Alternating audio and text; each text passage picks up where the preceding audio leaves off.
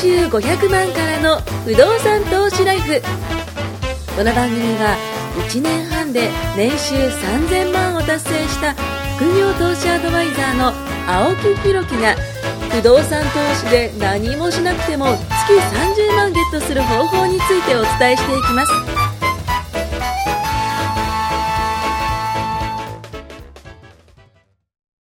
お願いします。お願いしますえー、206回目ということで、あのーまあ、今、4週、四週じゃない、えっ、と、4回分ね、収録してて、ちょうど、このが4回目のね、まあ、皆さんにとっては関係ない話なんですけ ど、4回目の収録なんですけど、あの、前3回は、どちらかというと、こう、生き方とか、なんかちょっと人生みたいなことを伝えてきたんですけど、まあ、ここで一回もう一回、あのー本題の不動産のね、おお話をしていこうかなと珍しい自ら 思いますんでね、えー不動産投資はやめておけと言われる人物に物申すという。ね、ちょっとね、このタイトルでいきたいと思います。で、その前にちょっと告知を。えー今公式 LINE にご登録いただくと、無料で99%の人がやっていないお金の3ステップというノートをプレゼントしています。えーその他、ノートがね、12個ほどありますので、えーぜひ無料登録してご覧ください。まあ、こんな記事があったのでね、えー今回は2人の不動産投資家の意見を伝えたいと思います。まあ、トシさんと僕ですけどね。不動産投資はやめておけ。まあ、そんな記事、実はたくさんあってですありね。ますねうん。内容はですね、えーこういうことだからやめておけって話なんですけど、えー借金を背負うリスクがあるとか、えー投資金額が大きいだとか、えー思うように利益が出ない可能性があるそれだはあとるかな、ね、えーコントロールできないリスクがあるだとか、まあこれらについて解説をね、していきたいと思うんですけどはいおも、まあ、僕も初心に戻って、当時、不動産を買う前に、どんな風に思ってたかなっていうのも、こうね、えー振り返りつつはい伝えていきたいと思います。まず一つ目。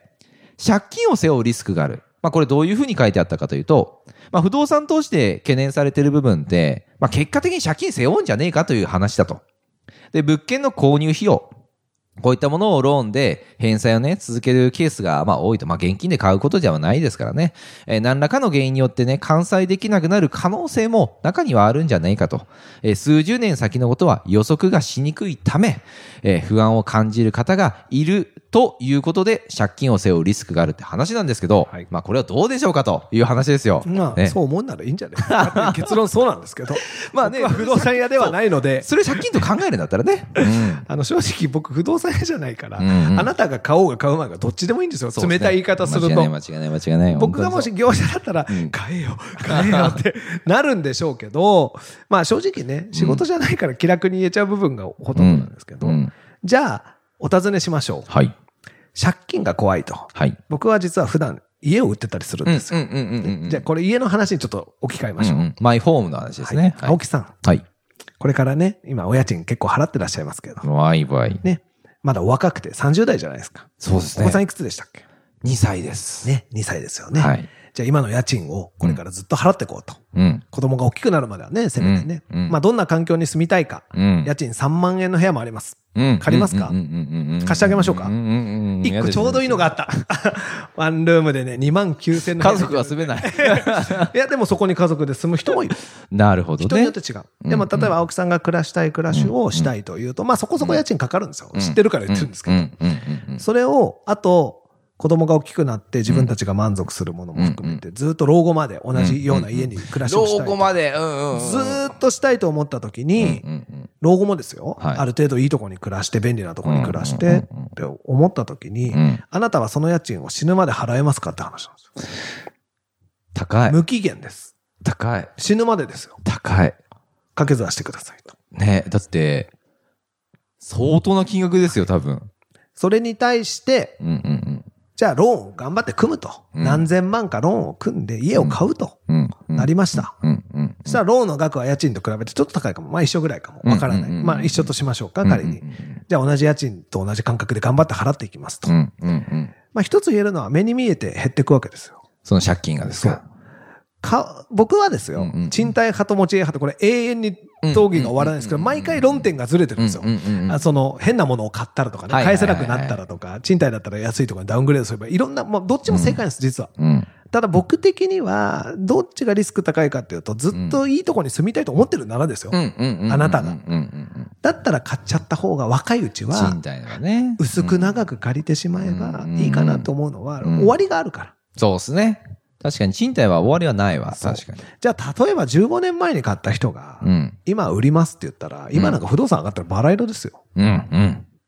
ね。間違いな価い格は上がってるし、ローンは半分減ってるし、ね、キャピタル出ますよもうね。どうでもいいじゃないですか。うんその含み益をドンと現金化したら、それで賃貸すればいいじゃないですか。確でかにも、15年間賃貸して同じだけの家賃を月20万かける、うん年間240万かけうるん15年ですよ。ういんや、さ、いくら払ったでしょうって話です。うん3000万以上払ってますからね。高い。はい。で、そこでゼロベースです。売っうて、ん利確して、お金が何千万か入った人、うんうんはい、ゼロのままの人、今まで賃貸だった人。じゃあそこからまたあと40年残ってるわけですよ、人生。生はい、どうしましょうって言ったら、絶対持ってた方が良かったでしょって。うんまあ、例えばねうん。だからまあ、変なとこに買うなと。まあそうですね。限界集落みたいなところにも、これから10年経ったら終わっていくようなところに買うなっていうのはもちろん、そういうのはあり当たり前として考えたときに、僕は今みたいな理由でまず終わりがあるんですよ。うんうん賃貸の場合は、一生ですよ。生きてそるうです間ね。だから長生きリスクとかになっちゃうんですよ。なんか途中でオーナーさんが、いや、家賃払わなくていいよなんて言わないですからね。ってうんいうのが1ね。ただ、たくさん引っ越したい人とかは、うん僕は持ち家は向かない部分ってあるから。でもね、僕思うんですけど、うん引っ越し貧乏なんですよ。そう、わかる。ほんとね、毎回毎回やっぱ数百万ってこう、引っ越し代にかかる。しかも僕あの、この今月なんですけど、初めて更新月なんですよ。今まで僕更新しあ、たことそうないんでだすよよ。ね。したことないよね。そう、もう一回もしたことなくて、でも今の家が実は気に入って、あの、じゃあこと、ここだったらまあ、もう2年青木少年落ち着着いたよね。 昔より。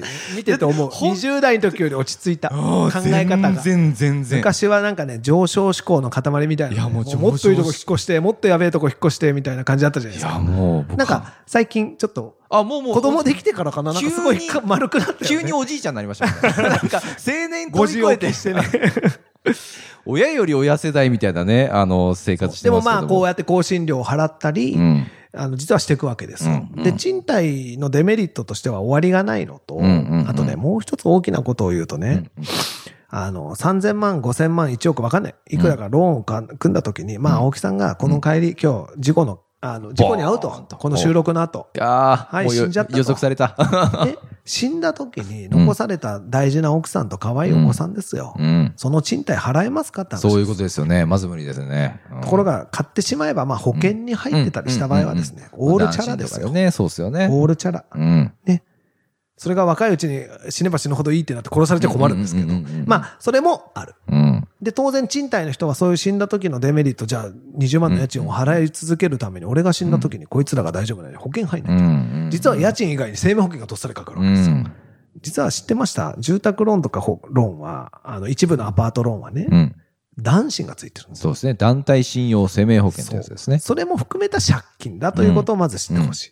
である意味、その、借金を背負うって、この借金っていうなんか、二文字だけを見ると、怖いですよねああ、怖い怖いってなるかも、まあ、重荷になるかもしれないけ2000ど。万、3000万する車買いましたと。うんはいうんフルローンですと。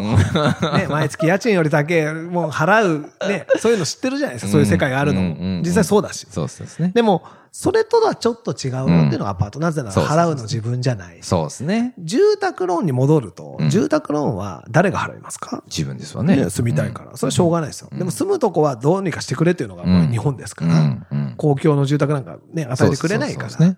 じゃあ住むとこは好みに合わせて変えればいい。うん。ね、でも保険でカバーできる、うん僕は買う方が賃貸よりいいと思うから、うん賃貸みたいに住み替えたかったら、僕はいっぱい買えばいいと思ってるんですよ。ああ、確かに確かに。宿借りみたいに、どんん。どんどんどん買っうんうて、ん住まなくなるやつバンバン貸していけば、そうですよねね。貸すかも、う売ってもいいですよね。そう売ってもいいしうんうんだから、そんな風にすればいい。ね、少なくとも払ったローンは家賃みたいに出てくとき、大家さんがごちそうさまでしたっていうことにはならないんですよ。うんうんうん間違いない。っていう意味で、間違ごめんなさい。話それたけど、持ち家派、推進ない、派。うんうんうんうんで、翻って今度アパートの話を戻すと、うんアパートが何が素晴らしいと同じように借りましたと。うん。うんローンの種類によっては男子についてますと。うん。返すの誰ですかうん。自分じゃない。そうなんですよ。ついでに返さなくていいんですよ。そういうことですね。そのアパートを、入居者の方が、そあくまでも家賃うを。はい、誰に借りましたでも自お分です金もんね。お金借りたのの誰、誰に借りました銀行ですよね。銀行に借りました。自分じゃないですよね。うん親でもないですよね、うんうん返すのは誰ですかまあ自分だけども、のもらえますもんね。間接的に入居者でしょ、うん自分でもなきゃ親でもないわけですよ、うんうん他人に借りたもんを他人に返させるんです最よ高ですよね、これね。こんなジャいいイアもんン、なジいャじゃなイアいですかン、ジャイアンですよ。とどめになぜか間に入ってる自分に何かあった時に、うん運が良かったら保険も効いちゃうわけですよ。うん僕いっぱいかけてますもん。男子。億で何億もかかってますもん。うんうんっていうと、まあ死んでも少なくとも金には困んねえだろうな、うちうの人。んっていう安心感。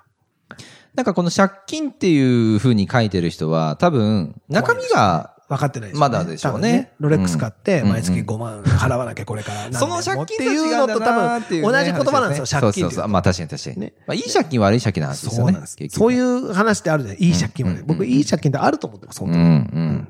っていうか、使わなきゃ損だって逆に思ってる。いや、そうっすよね。いや、僕もだから借りれるもん借りちゃう。そう。あ、まあその、借りれるものはっていうのは、その、例えばロレックスに買う、か違う買うとかじゃなくて違う違ねう違う。違うそう、そっちの不動産の方だったら僕は。ことアパートに関して。しては借金リスクってなんでかっていうと、うんこいつに貸せるかってやつに安心してください、うん貸してくれませんかそら、ういうね。あなたがいくら借りたいと思っててどんな妄想してるか知らないですけど銀行そんな優しくないですかうら、ん審査厳しい。うん借りれるもんなら借りてみろって話ですよそうね。で貸してくれんだったら借りた方がいいですよそうでね。安心してください、うん貸しませんよって言われますから間違いない間違いない。だから本当そう借金を怯える前にまず自分借りれるかやそうっでてすねみそうそですねの上でたくさん借りれるっていうのが分かって断るなら、メリットとデメリット両方知った上で検討してるんだろうけど、間違いない間違いない。大体心配してるやつは借りれねえからまあそうですね。あ のー、申し訳ないけど。申し訳ないけど借りれねえからうん門前払いさ思っれてるいかなやと。思ったより少額だよ、うんうん。そんなみんな何億もねトライするみたいな、うん昔の不動産投資のイメージあるかもしれない、うん大丈夫もうバブルも終わり、まあそうですね。ええ大丈夫です貸してくれませんからだから借金は大丈夫。取りっぱぐれのないように銀行は保険死ぬほどかけてきますからあもう絶対返せる分しか貸してくれないからそう、銀行はね、そこはね、ちゃんとやってますから。商売ですからうん。あの、金貸し貸し倒れの、が一番金怖い貸しのプロですから、彼らもね。それでも借金リスクと呼びますかっていう話、うんうんうんうんで何もしないリスク家賃をずっと払い続けるために自分が働くっていううん。ことが条件になるわけですよ、うん賃貸でずっと住んでいく、うんうん。まあ逆に言うとサラリーだけで生活をしていまくあって決めるっていう何のかしら収入ははないですから。ねとね、ダメですかだらからね。借金をしない不動産投資をやらないイコーうんル、他に何もしてないとしたら、うんその分自分が働いて稼ぎ続ける約束をするリスクなんですよ。うんうん。間違いない間違いない。じゃあ、職場のことを考えて、あと何十年、30年、40年考えたときうにん、あ、俺はもう全然心配ねえと。うんうん。職場も安泰、仕事も安う泰、ん楽しい、上司もいい人うん、自分が上司になったらもっといい感じう。ん何も心配ねえとうん。借金したくねえ。うんどうぞご自由にってうんう感んうじです。ん。でも、まあ、ねスーパーじゃないですか。みんなそがそううじゃないか そらうそうそうそう。まあそういう意味で何がリスクかを考えてからもう一回借金リスク、借金をするリスクもあったらね、うん。しないリスクもあるんでうすよ、ん。ほんとそ借金しないリスクについて考えた方がいいですよ、みんな。う。うん。そこはそうですね。あーい借いこと金言っしたないリスク って、なんかみんなわかんないでしょ借みんな金した方がが、がリスクだと具思っ体てる的けど。に返さなきゃいけない金額とか目の前に突きつけられる残高ね、うん返済残りのし借り入れ残高が出るから、それがリスクと思うけど、借金しないリスクって結構あるよっていうのをみんな知ってほしい確。かに。目の前にあるチャンスはね、どそうんですどんどんどん自分から遠ざかっていって、あーって思った時に、そうすいません、借でりれもないって、ね。僕は銀行じゃないから借りてくれとも言わないし、不動産屋じゃないからアパート買ってくれなんて言う気はもうとないです。あ、でも住宅買いたいって言うなら、うんうんうんあの、いく らでも言っていただければ仕事しますんだでか。ら結局借金の、こう、使い方ですよね、言うたら。自分が金を借りれるということをどう有効活用するか、うんうんうまく使えばこんなにいいもんだっていうものは、もう僕本当いろんな事例を見てきて、自分がまあ一番感じてるうんし、間違いないですね。そう。だからそこはうまく使ってほしいし。なんか借金で今思い出したんですけど、あの、ネットフリックスで面白い映画があって、うんまあそれはその、いろんなクレジットカードのことだったり、ギャンブルのことだったりあるんですけど、一個借金で、うんあの、奨学金、うん。アメリカの奨学金の話が出てたんですよ。まあ、あの、教育費用の話なんでね、ちょっとこの住宅ローンとかとは違う話なんですけど、アメリカは、えー教育に力を入れていると。ただ、教育に力を入れてるっていう、はあの話の割には、そんなに支援がないんですよ。うんで、じゃあ、えー大学に行きますってなった時に、うん百万かかるんですって。うんいい大学に行くと。でも、いい大学に行かなかったとしても、やっぱしうん百万同じようにかかると。で、就職率で考えたら、大学に行かないと、もうほとんど働き手がないらしいんですよ。ってことはもう選択肢として大学を行くっていうのをせざるを得ないと。でも、その大学に行くためにはお金が必要。どうするか。奨学金バーンみたいな感じなんですよ。で、その奨学金がめちゃくちゃ金利が高くて、で、自分たちが、じゃあ就職しますって言って、就職、運よくできたとしても、元々の金利がやっぱ高いわけだから、返すときに、ものすごい金額をやっぱ払わなきゃいけないと。で、自分が親になって、もう子供も生まれて親になって、やっと奨学金が払い終わると思った、その1年後には娘が大学に行くんですって。そのぐらい時間がかかるっていうのが借金だっていうふうに言われて、なるほどと。だからそういった奨学金とか自分で返さなきゃいけない。そういったものに関しての借金は確かに考えなきゃいけないけど、今、トスさんが言ったようなものに関しては、どっちかというと、借金した裏側に保険があったり、収入源があったり、安心があったりっていうものがあるから、いい借金なんですよね。同じ借金とはまたちょっと違うんじゃないかなと。奨学金ね。僕も母子家庭だったんで、はいはい実はもう奨学金超お世話になったんですよ。奨学金ってあの、すご、僕も周りもいるんですけど、結構年齢重ねてまで払う人多いですよね。めちゃめちゃ借りましたからね。借りれるだけ借り、でもたくさんもらったのもあったんですよ、僕。ああ、給付型もらえるんですかあれ。うん。あの、ちょっと勉強頑張ると、ほうほうほう。あ、市とか県とかが、ああ、なるほど、なあるほのど。所得が低い家に関して。なるほど、なるほど。僕ね、4、5本もらってましたよ。常にへえ。で、返さなきゃいけないやつもあって、うんうんうんうん。日本だとあ無償のやつとね育英会みたいなはいはいはい。あって、まあ、金利がかかるかかんないもあるんですようんうんああります頑張ると金利がないみたいな。はい。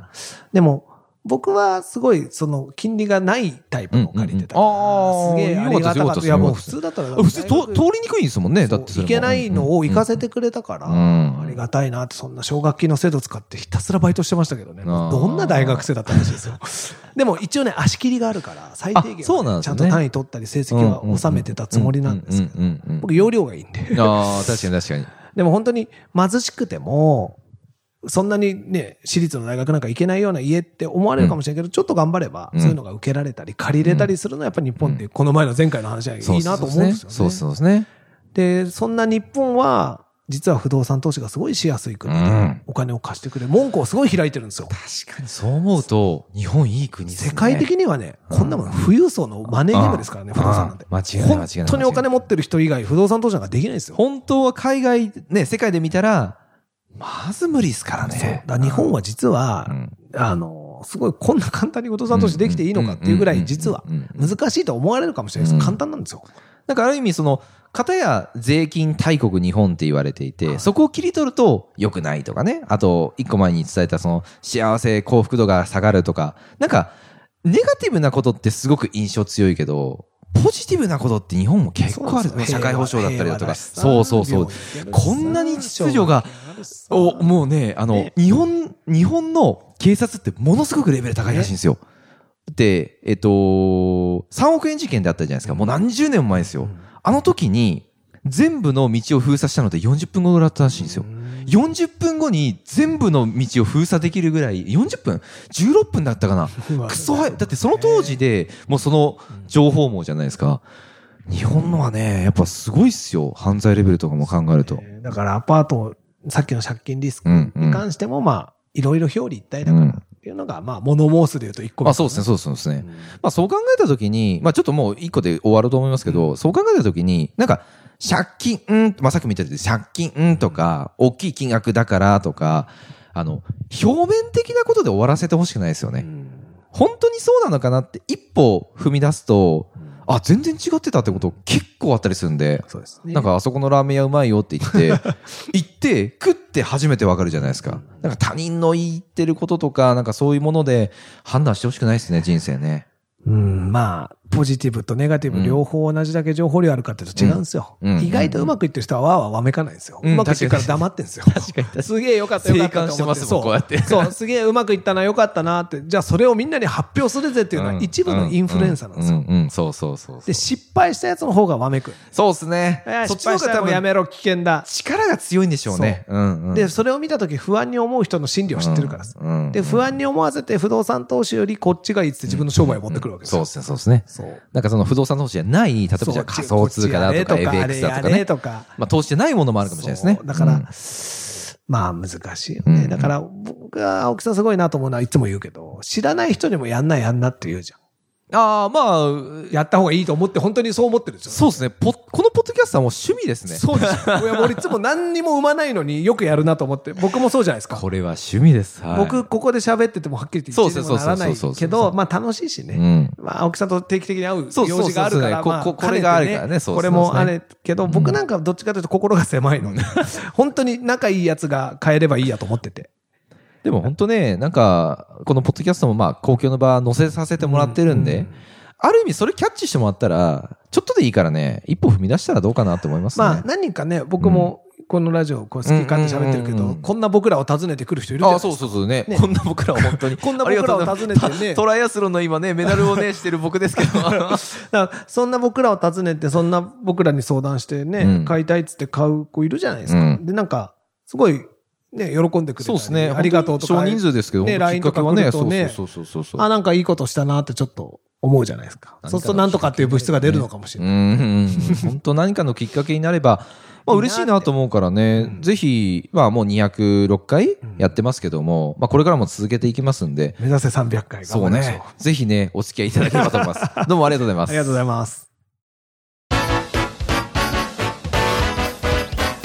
今回も年収500万からの不動産投資ライフをお聞きいただきましてありがとうございました番組紹介文にある LINE アットにご登録いただくと無料面談全国どこにいても学べる有料セミナー動画のプレゼントそしてこのポッドキャストの収録に先着で無料でご参加できますぜひ LINE アットにご登録ください